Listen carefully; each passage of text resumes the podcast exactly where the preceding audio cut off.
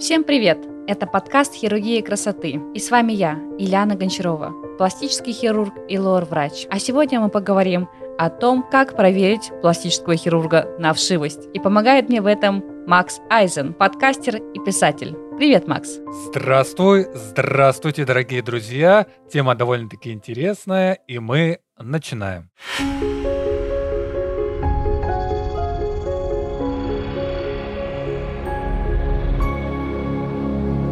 Я решила разобрать эту тему, потому что я сама столкнулась с псевдохирургами, которые берут мои работы из-за Инстаграма и выкладывают в качестве своих и обманывают таким образом людей. Более того, они оперируют очень плохо, и затем эти люди страдают и приходят уже ко мне, соответственно, за переделкой. Поэтому я решила составить для своих слушателей просто 5 лайфхаков, как определить, что пластический хирург хороший, что ему можно доверять и проверить его таким образом на вшивость. Я сейчас отправила тебе, Макс, эти пять критериев, давай с тобой их обсудим. Да, я сейчас попрошу наших слушателей внимательно слушать и записывать прям по пунктам. Я их буду зачитывать, и Ляна по каждому будет давать свой комментарий. Готовы? Тогда мы начинаем. Так, и первый по пункту у нас идет «Проси документы об образовании у хирурга». Очень важный, считаю, пункт. Хирург имеет право оперировать только после окончания, во-первых, медицинского вуза, во-вторых, только после окончания ординатуры по пластической хирургии или ранее когда-то еще лет 6 назад была интернатура или профпереподготовка. Сейчас на данный момент это только ординатура. Соответственно, это совершенно не стыдно и не зазорно попросить у доктора эти документы или попросить у клиники, и врач их должен предоставить. Более того, есть такой лайфхак. Можно посмотреть на дату окончания медицинского вуза и понять, какой реальный стаж у врача и насколько он соответствует заявленной информации, допустим, на сайте. Так, а такой моментик, Ильяна, скажи, пожалуйста, а какая у тебя дата стоит об окончании вуза? 2017 год. Я закончила медицинский медвуз 2017 года. Соответственно, стаж у меня идет, какой уже, Пятый год. Второе. Хирург всегда покажет вам фото своих работ из галереи своего телефона. Одно из самых главных, я считаю, правил – это попросить хирурга показать свой телефон. Как бы не тырили начинающие доктора фотографии с интернета, у них нету фотографий оригиналов пациентов. Все хирурги всегда фотографируют своих пациентов во всех ракурсах, на всех своих осмотрах, начиная от первого дня после хирургии, после вмешательства, заканчивая чуть ли не каждым осмотром через неделю, там, через полгода, через год. Поэтому, если вдруг вы увидели красивую работу в социальной сети у доктора, попросите, чтобы он вам показал ее на своем телефоне. Он вам покажет этого пациента и всю его историю в течение всей реабилитации. Если он вам показывает только одну обрезанную фотку, имейте в виду, она скачана с интернета. Это очень классный лайфхак, как определить, реально ли работы у доктора? Смотри, а он может сделать так, что возьмет, допустим, вот эти все фотографии у одного своего знакомого, тоже пластического хирурга, и скажет, дружище, перекинь мне, пожалуйста, вот, а сам будет использовать вот в таких вот ситуациях. У нас так не принято. Более того, даже если он так сделает, но сколько он там попросит фотографий, насколько он сможет эти фотографии забрать, но он скачает, ну, допустим, пять разных пациентов. Но у врача, который этим занимается, он покажет одного пациента в пяти разных периодах. Типа до операции, сразу на операционном столе, после операции, через неделю после операции, через полгода после операции. Обычно, когда я показываю на консультации своих пациентов, у меня есть распределение по папкам, показываю целую историю во всех-всех ракурсах. Те врачи, которые эти фотографии могут как-то скачать, даже если они там откроют мой телефон и себе их накидают, они все равно не будут скидывать все осмотры, все ракурсы, им это им не нужно. Поэтому вот так можно, в принципе, определить, реально ли это фотография или нет. Тогда мы переходим к третьему пункту. Хирург всегда спрашивает спрашивают у вас анамнез. Да, один из тоже важнейших пунктов. Я тут считаю, что этот пункт показывает компетентность врача. То есть прежде чем о том, как хирург вам начнет говорить о стоимости операции, о виде операции, которая вам показана, он всегда изначально соберет у вас анамнез. Ну, например, в основном ко мне идут пациенты на ринопластику. Я всегда спрашиваю, есть ли у них лор заболевания, сталкивались ли они когда-нибудь с этим, может быть, какие-нибудь гаймориты, может быть, атиты, потому что эти заболевания в прошлом говорят мне о том, какое у них сейчас настоящее настоящее, с чем я столкнусь во время операции и с чем я столкнусь в реабилитацию. И я уже заранее планирую, как у нас пойдет реабилитация, чему я буду готовить пациента, какая ему показана операция и, соответственно, какое у него будет в дальнейшем лечение. Если доктор это не делает, я считаю, что он относится очень халатно тогда к своим пациентам и, соответственно, какая у этого доктора будет хирургия, неизвестно еще. Четвертый пункт. Обращайте внимание, какое обследование назначает хирург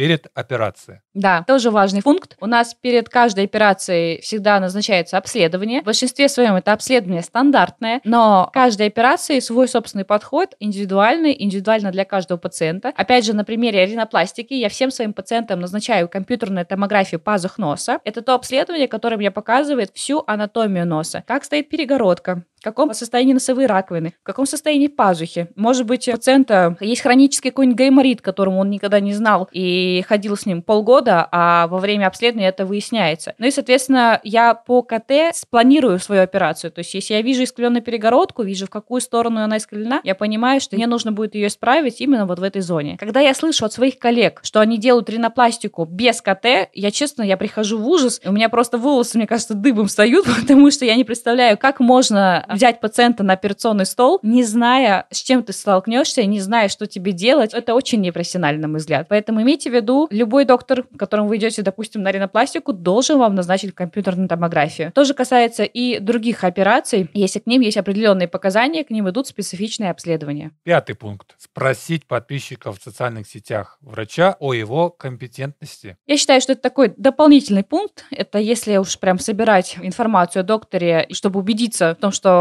врач действительно хороший, нужно спросить человека, который уже делал у него операцию, как все прошло. Я думаю, это будет самый честный и правильный отзыв об этом враче. В основном те люди, которые оперировались у доктора, они изначально пришли к нему в соцсети. Даже если это сарафанное радио, то обычно дают контакт в социальной сети, человек на нее подписывается, смотрит, следит за врачом и ему пишет. После операции, если он это не скрывает, он выкладывает новые фотографии с новым носом или с новыми глазками. И люди, которые заходят в мои соцсети, они могут найти среди моих подписчиков тех, кто у меня уже оперировался. И они могут написать этим людям, спросить, как прошла операция. Там видно, что человек сидит в соцсети, что это живой человек, он выкладывает сторисы, он выкладывает посты, он что-то пишет в своей социальной сети, и ему тоже можно напрямую написать и спросить, расскажи мне, как прошла твоя операция. Они с удовольствием делятся обычно. Поэтому, если у доктора есть примеры работ, как правило, этих людей можно найти у него в подписчиках и спросить, как прошла операция. Я думаю, это будет самое-самое верное решение, чтобы узнать всю информацию информацию о докторе. И давай тогда резюмируем. Я сейчас все по порядку, по пунктам все прочитаю, чтобы подытожить. Всего мы с Ляной перечислили 5 лайфхаков. И это первое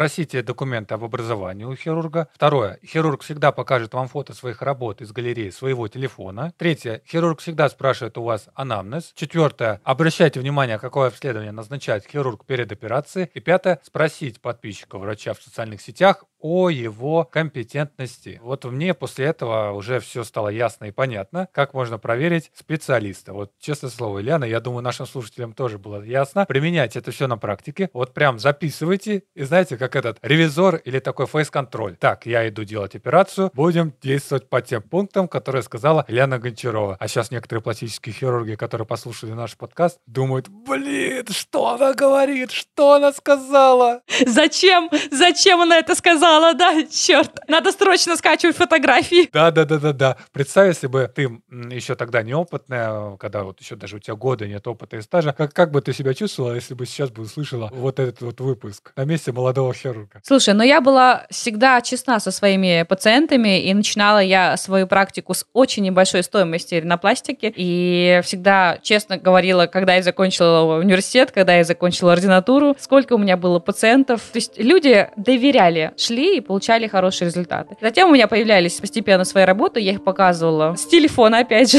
и демонстрировала в своих социальных сетях, и таким образом наработала свой сарафан. Но мне никак не помешала моя тогда молодость и отсутствие вот, это, вот этих фотографий начать свою работу. Поэтому, если у тебя хорошие руки, к тебе и так пойдут люди, я считаю. А чтобы пойти на бесплатную консультацию к Ляне Гончаровой, вы всегда можете почитать описание выпуска этого и перейти по ссылкам, указанным ниже. Да, Ильяна? Однозначно. А я с вами не прощаюсь. Я надеюсь, что вам было очень интересно. Пишите, пожалуйста, комментарии. Я с удовольствием их читаю. Ставьте лайки, подписывайтесь. Услышимся в следующих выпусках. Всем пока-пока.